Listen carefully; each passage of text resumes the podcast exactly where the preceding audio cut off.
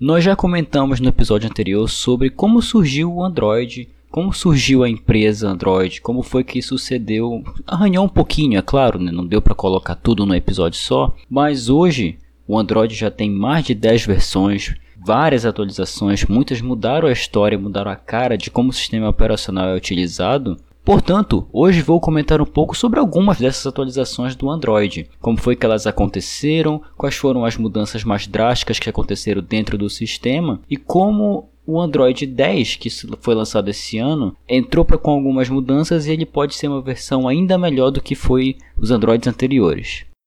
Posso entrar no seu smartphone?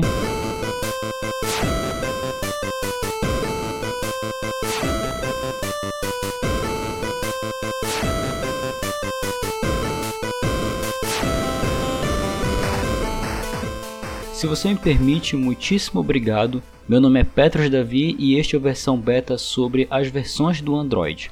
Aquele recado maroto de sempre que se você não ouviu o episódio anterior sobre outras versões do Android, você pode acessá-las através do nosso site, que é o versãobeta.confianti com no final.com.br. E se você não ouviu os episódios anteriores, eu aconselho que você dê uma pausa e ouça os episódios anteriores, tanto das versões do Android quanto as versões do software livre, porque são episódios importantes que vai fazer você entender como foi que todo esse processo aconteceu. Não foi um processo fácil, muito menos rápido. Então, aconteceram coisas no meio do caminho que eu acabei excluindo, senão o episódio ia ficar muito grande. Mas em suma, é isto. Os episódios anteriores já estão disponíveis e essa semana, como atrasou da semana passada, teve episódio duplo e este é o segundo episódio dessa semana. Recados dados, então, vamos ao último episódio do pelo menos um episódio com o tema de hoje.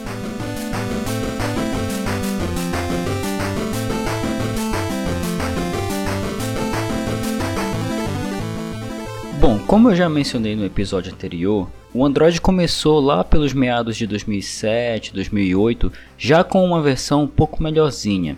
A versão 1.0 dele, que só meio que lançou nos Estados Unidos, trouxe algumas novidades, era uma versão beta, olha aí o trocadilho, era uma versão beta daquela do Android que eles tinham em mente, mas já era uma semente da coisa, já era uma coisa, um pequeno projeto que eles já tinham visão de que poderia se tornar algo grande. Portanto, logo depois, em 2009, depois dessa versão 1.0 que foi lançada, em 2009 surgiu o Android 1.5, que é a primeira versão do Android que é a Cupcake. O Google lançou a versão 1.5 Cupcake e essa foi a primeira versão com o nome de doce.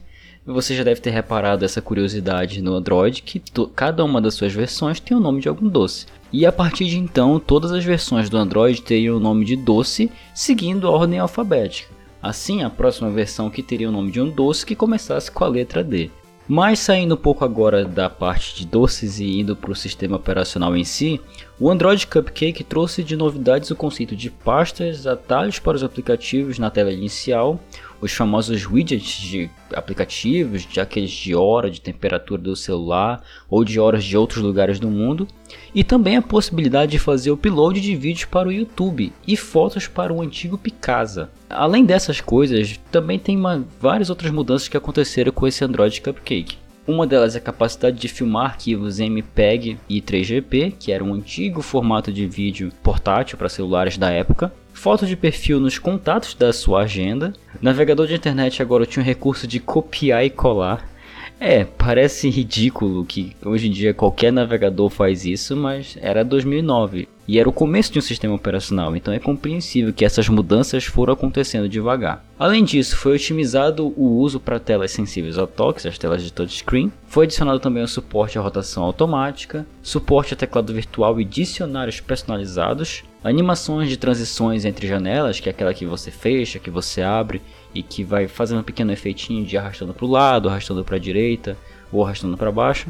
O Google não parou nessa versão não. Ainda em 2009 o Google lançou a terceira versão chamada de Donut, que nós brasileiros conhecemos como rosquinha, né? Essa versão 1.6, que é a Donut, foi a primeira versão que trouxe uma loja de aplicativos. Na época ainda era chamada de Android Market, não como é a Google Store que é hoje. Essa versão também foi responsável por trazer a barra de pesquisa e ser compatível com telas de resoluções maiores, muito provavelmente para ter suporte para tablet, que era uma coisa que estava surgindo bastante também na época. Além da adição do Android Market, que hoje é Google Play Store, essa versão também trouxe mais algumas outras funcionalidades, como os aplicativos conseguiam agora falar sequências de texto, que é uma coisa para acessibilidade para pessoas cegas, aumento da velocidade na câmera para fotos e vídeos, você conseguia tirar fotos um pouco mais rápido.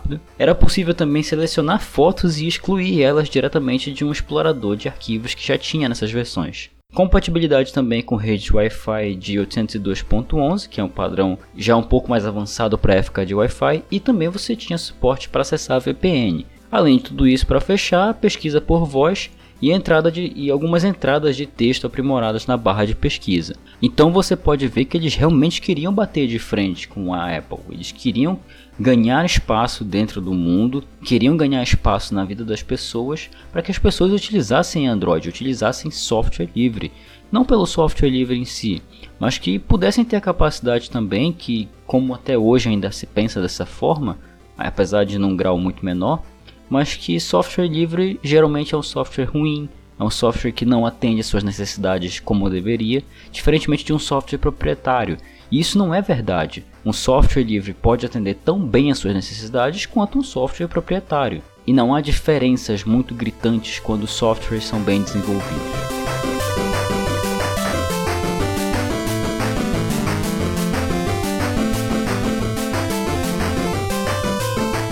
Saindo agora da década de 2000 até 2009, começando essa década que está terminando hoje, que é 2000, de 2010 a 2020, em 2010 saiu o Android 2.2, que é o Froio. O Froyo, na verdade, é uma abreviação de um doce nos Estados Unidos chamado de Frozen Yogurt, que seria um iogurte congelado, que por sinal é muito bom. Uhum. Esta versão trouxe para os smartphones o plugin Flash da Adobe, né, que era um plugin. Na época, o conceito de HTML5 ainda estava em ascensão, as pessoas ainda estavam pesquisando, ainda era uma coisa muito desconhecida, então poucas pessoas recorriam àquilo que já era padrão, aquilo que já funcionava, que era o plugin do Flash. Em 2010, essa versão Froio era muito popular e muito essencial e necessária para rodar conteúdos interativos como vídeos e jogos e outras coisas que conseguiam interagir com o usuário.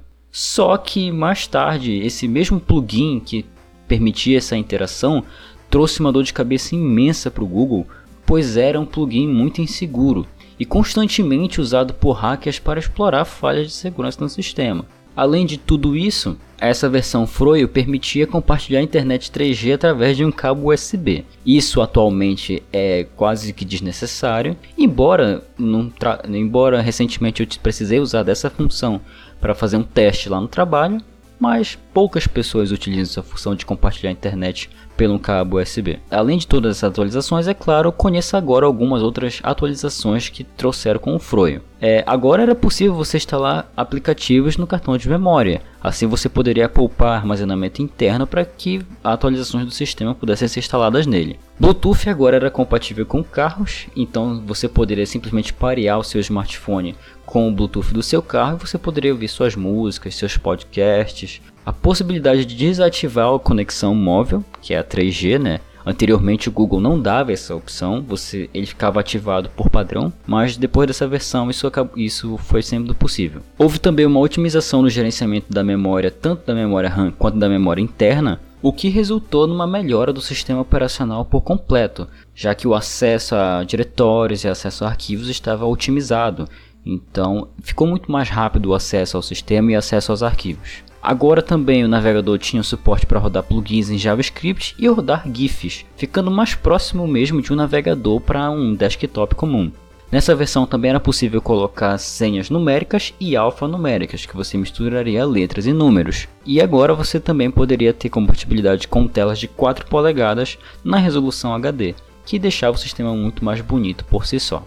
Ainda em 2010, o Google começou a avançar maciçamente no desenvolvimento do Android e lançou também a versão 2.3, que é a Gingerbread, incorporada ao smartphone Nexus S que era feito pela Samsung. Dentre as várias modificações, como sensores de acelerômetro e giroscópio, essa versão deu início a uma nova geração de smartphones ainda mais inteligentes e completos. É, a coisa estava tão boa para o Google que esse foi um dos sistemas operacionais mais utilizados do mundo, é, porque ele trouxe várias novas funcionalidades, ele trouxe uma nova interface que deixou a coisa muito mais simples. Além dessas mudanças físicas também, seguem mais algumas mudanças aqui, como, uma, como eu mencionei anteriormente, uma atualização geral da interface, focando especificamente na simplicidade do sistema para que qualquer pessoa não tivesse dificuldade alguma de utilizar, suporte a várias câmeras em um único aparelho. No começo de 2010, as coisas das selfies começaram a aparecer e as pessoas começaram a se acostumar a utilizar a câmera frontal para tirar suas fotos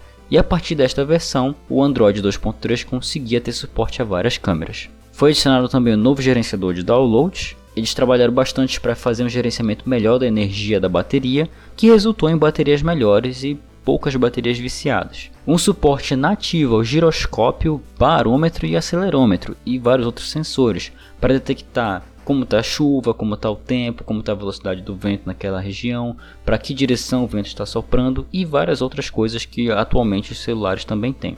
Compatibilidade com telas e resoluções ainda maiores, já que os tablets estavam começando a surgir e as pessoas queriam ter um tablet, queriam ter uma tela ainda maior. Além disso, agora também era possível executar vídeos em WebM, que é um outro formato para vídeo, que é um formato mais móvel que você pode executar em qualquer lugar.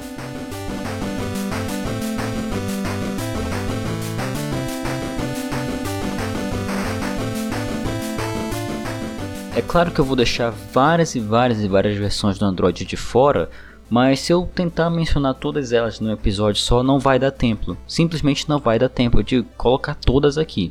Eu poderia fazer vários outros episódios, mas como esse já é o último episódio do mês de dezembro, então eu vou comentar somente as versões mais conhecidas, as versões que foram mais utilizadas. Falando nas versões mais utilizadas, vamos pular agora para 2012, quando surgiu o Android 4.1, que é o Jelly Bean. O Jelly Bean deu as caras logo em 2012, foi sendo lançado no smartphone Nexus 4 que foi fabricado pela LG.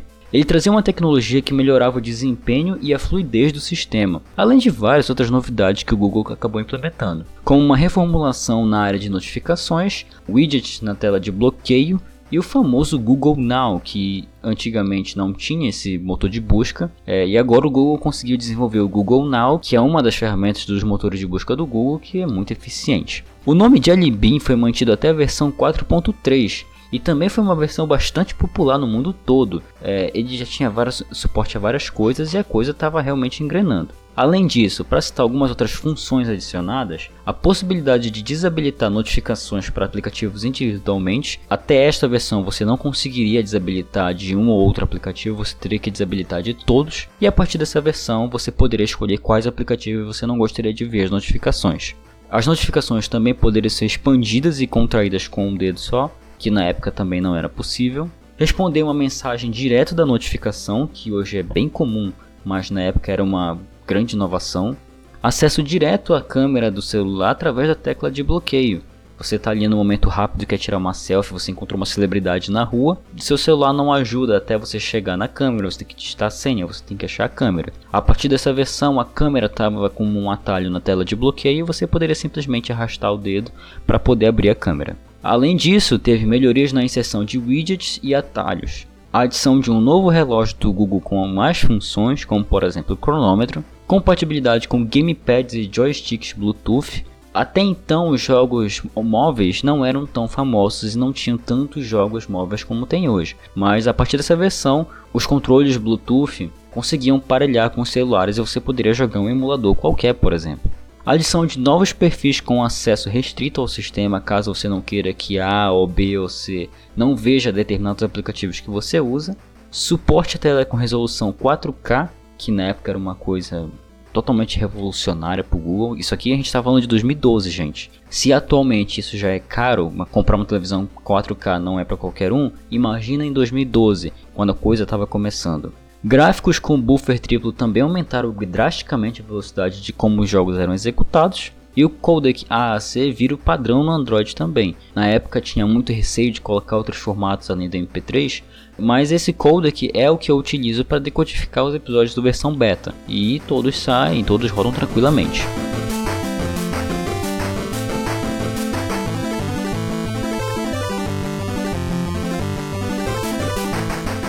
Bem, e agora para fechar, por último, mas não menos importante, Vamos falar da versão Android 10 que saiu esse ano em 2019. O Android 10 é o novo sistema operacional do Google que foi lançado no dia 3 de setembro de 2019 para usuários do Google Pixel ainda. Aparelhos da Samsung, da Motorola e da LG, por exemplo, devem receber atualizações até mais ou menos ano que vem. Entre os principais recursos que foram trazidos com essa versão 10 estão o modo escuro para economia de bateria e até para dar um conforto melhor para pessoas que tem, ficam em ambientes com pouca luminosidade, e uma função útil para celulares dobráveis que permite utilizar dois aplicativos de forma simultânea. Se você, por exemplo, tem, tem dois chips e quer utilizar dois WhatsApps ao mesmo tempo, a partir dessa versão 10 você pode, desde que o celular também tenha suporte para essa função. Não somente a partir dessa versão, mas o Google sempre levou a sério a questão da privacidade. Mas nessa versão eles puderam acompanhar um pouco mais de perto essa questão da privacidade e adotaram esse princípio de dar privacidade ao usuário. Começando por essa função que, é o, é, que no novo Android você pode bloquear o acesso de aplicativos à localização do smartphone enquanto os, enquanto os aplicativos estão em segundo plano. Assim você bloqueia a requisição do aplicativo pedir a sua localização sempre, o que pode ser um problema, já que se você diz sua, onde você está sempre, as pessoas vão te achar. E nem sempre pessoas boas vão te achar. Pode achar um ladrão, pode achar um assassino, um sequestrador. Então é importante você manter essa função de habilitar o GPS, desabilite para todos os aplicativos que você vai achar que não vai usar. Vale ressaltar que essa solução é parecida com a funcionalidade presente no iPhone. Além de tudo isso, foi adicionada também a função multitarefa Bubbles, que também é útil para dar acesso ao aplicativo que o usuário quer interagir naquele momento, sem ter que parar o que estava fazendo antes. Você pode simplesmente clicar ali no botãozinho e continuar no WhatsApp em outra conversa, com a possibilidade de manter conversas importantes em destaque, e nessa nova versão também o Google abandonou, infelizmente, o Google abandonou a tradição dos nomes de doces com letras e decidiu só chamar o sistema operacional pelo seu número, que é o Android 10.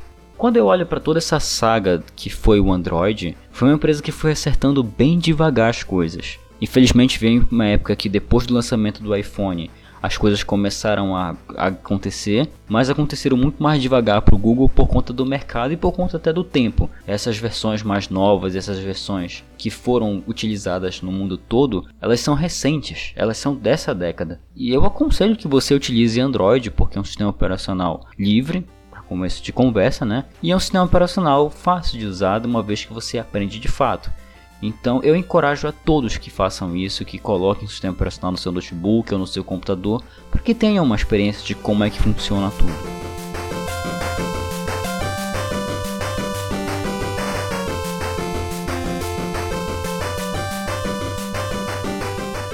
Bem, esse foi o episódio do versão beta sobre as versões do Android. É, você pode perceber que foi uma história muito longa. Eu cortei um monte de coisa daqui, que senão não me ia dar tempo de eu colocar tudo em um episódio só. Eu espero que você tenha gostado desse episódio e nos vemos no ano que vem, né?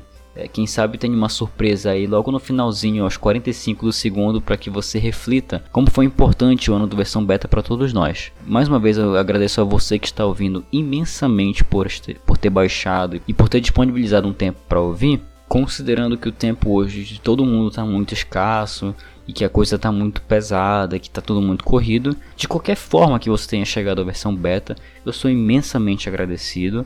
E quem sabe tem um episódio bônus amanhã, né? Mais uma vez, eu espero que você tenha gostado desse episódio e nos vemos no ano que vem. Até lá!